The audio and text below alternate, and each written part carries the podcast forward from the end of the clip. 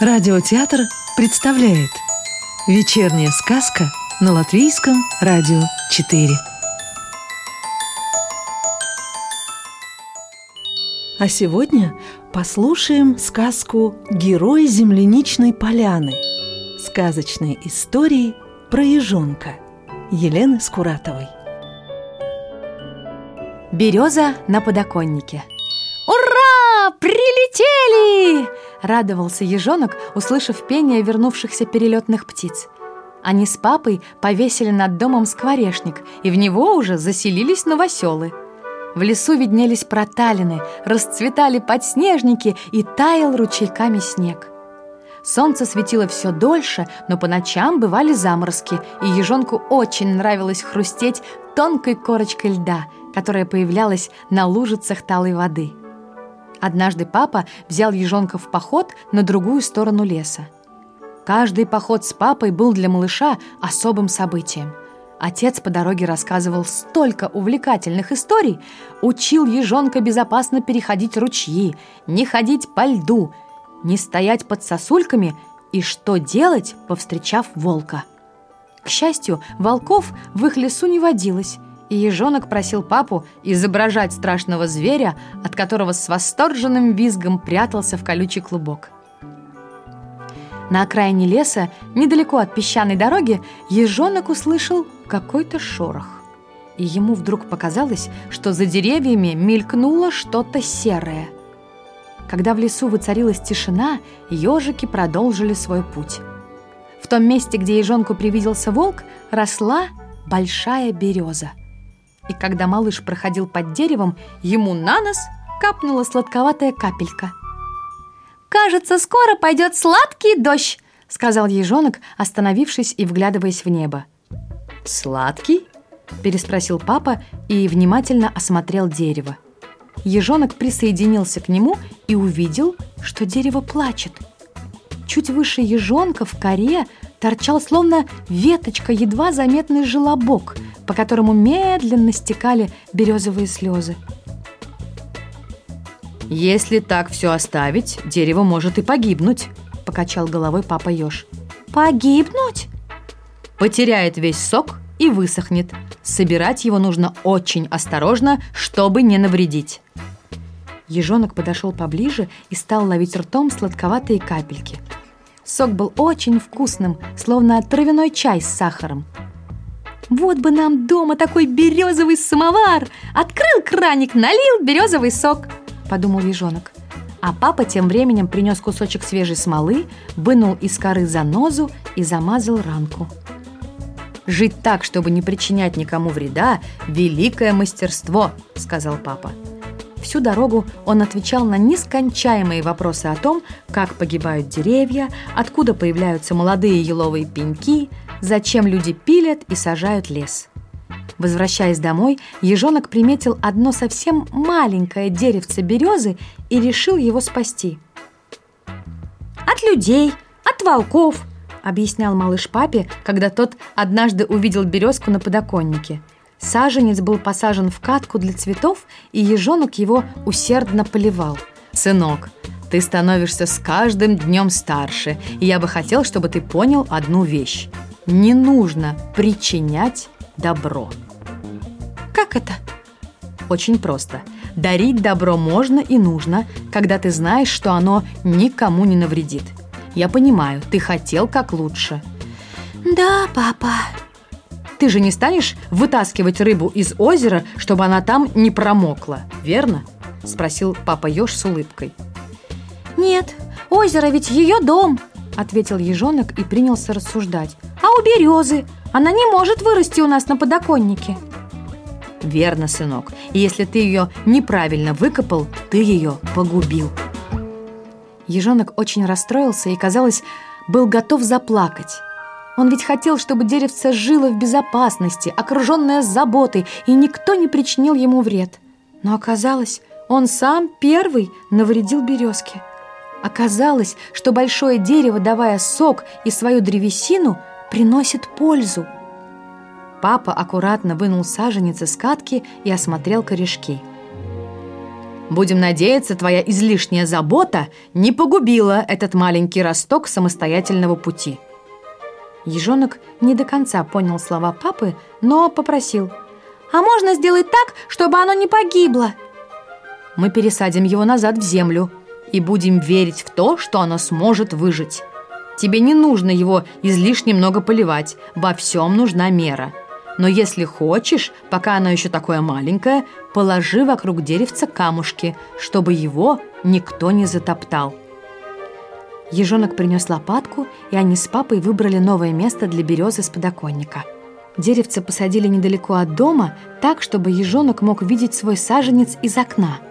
Теперь, каждое утро, едва проснувшись, малыш бежал посмотреть, показались ли на нем молодые листочки. И каждый вечер он смотрел в розовеющее на закате небо и просил, чтобы с деревцем все было хорошо. Папа сказал, что такая Помощь самая сильная, хотя и невидимая, но она действует так, чтобы даже нечаянно не причинить никому зло. Подвиг брата Рядом с озером росли дикие яблони. Лепестки их белых цветов кружили в воздухе, словно снежинки. Они напоминали тот давно ушедший зимний день, когда малыш-лисенок выбежал на лед. В одно мгновение холодное стекло под ногами предательски затрещало, и малыш почувствовал, что его затягивает вниз. На берегу отчаянно кричала бабушка, кто-то бежал к нему навстречу, а его душил ужас. Больше он не помнил ничего, но с тех пор боялся льда и больше не ходил к озеру, где произошел несчастный случай. Белые лепестки плавно летели на землю. Сочная весенняя трава под ногами была вся в цветочном снегу. Подойдя к дому друга, ежонок услышал через открытое окно крик. «Лучше бы ты утонул!» Дверь хлопнула, и старший сводный брат лисенка, Рыжик, устремился прочь. Ежонок знал их историю. Лисенка спасла мама Рыжика, которая в тот самый день гуляла с сынишкой у озера – Родители обоих мальчишек были одинокими, и когда познакомились, то решили жить вместе. Только вот их лисята, ставшие сводными братьями, постоянно враждовали. Рыжик никак не мог принять нового отца и ненавидел младшего брата. Ежонок постучал. В заплаканных глазах лисенка мелькнула радость. «Пойдем гулять! Яблони так красиво цветут!» — позвал его ежонок. А еще мама испекла вкусный пирог. Она очень обрадуется, если ты заглянешь к нам в гости. Лисенок вытер слезы и улыбнулся. Друзья долгое время шли молча, и, наконец, лисенок сказал. «Наверное, Рыжик прав. Лучше бы меня не было. Лучше мне уйти, и тогда им всем будет хорошо без меня». «Что ты такое говоришь?» – возмутился ежонок. «Да, Рыжик тебя не любит, но мне кажется, он ссорится со всеми. Белочка рассказывала, как недавно он с кем-то сильно подрался. Ежонок помолчал, а потом добавил. Но может, твоя любовь все победит. Пирог был очень вкусным, и лисенок засиделся в гостях до самого вечера. Когда он радостно шел домой, его встретила стая молодых волков. «Это ты, брат Рыжика? Покажи-ка нам, где он живет. Но, чего молчишь?» Лисенок замер, не зная, что ему делать. «Давай, малявка, рассказывай! Твоему братцу не место в нашей школе!» «Нет», — тихо сказал лисенок. «Молодец! Давай, веди нас к нему!» — обрадовался молодой вожак. «Нет, я не скажу!» — решительно ответил малыш.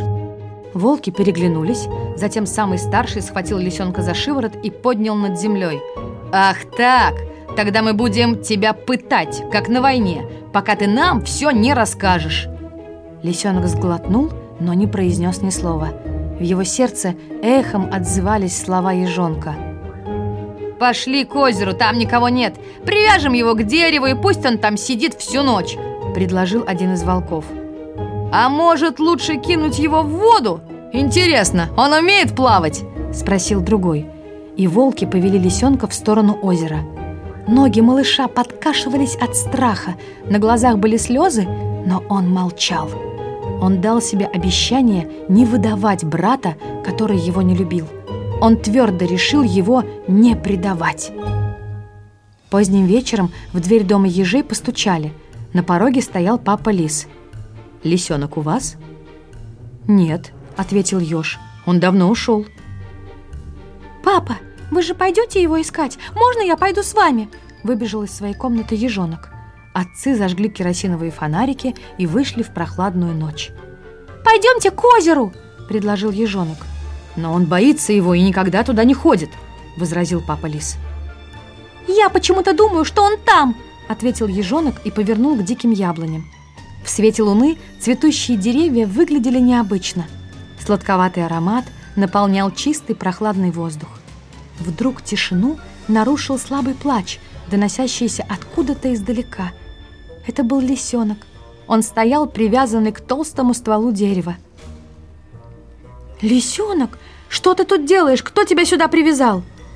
Взрослые принялись развязывать веревки, а лисенок взволнованно произнес – «Волки, они ищут Рыжика, они вернутся сюда рано утром. Сказали, если я по-прежнему буду молчать, то бросят меня в озеро».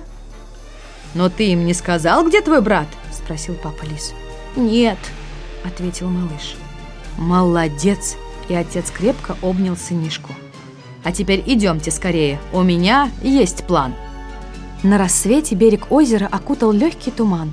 Волки подошли к дереву, где оставили лисенка – «Ну что, теперь ты скажешь, где Рыжик?» – спросил молодой вожак. «Нет!» В тот самый миг, когда один из волков взялся за веревки, из-за деревьев выскочили папа лис, папа еж и их друзья. У каждого в руках была большая палка. Поджав хвосты, волки стояли окруженные со всех сторон. «Уходите!» – сказал папа лис, ткнув палкой вожака в грудь. «И чтобы никто из вас больше не трогал моих сыновей!» С яблонь давно облетел белоснежный наряд. Ежонок вышел к озеру и увидел на берегу братьев лисят, которые уже закинули в воду свои удочки. Рыжик протянул лисенку бутерброд, и они принялись завтракать. «Я знал, что он победит», — подумал ежонок. «Верно было написано в папиной книге. Любовь способна на любой подвиг».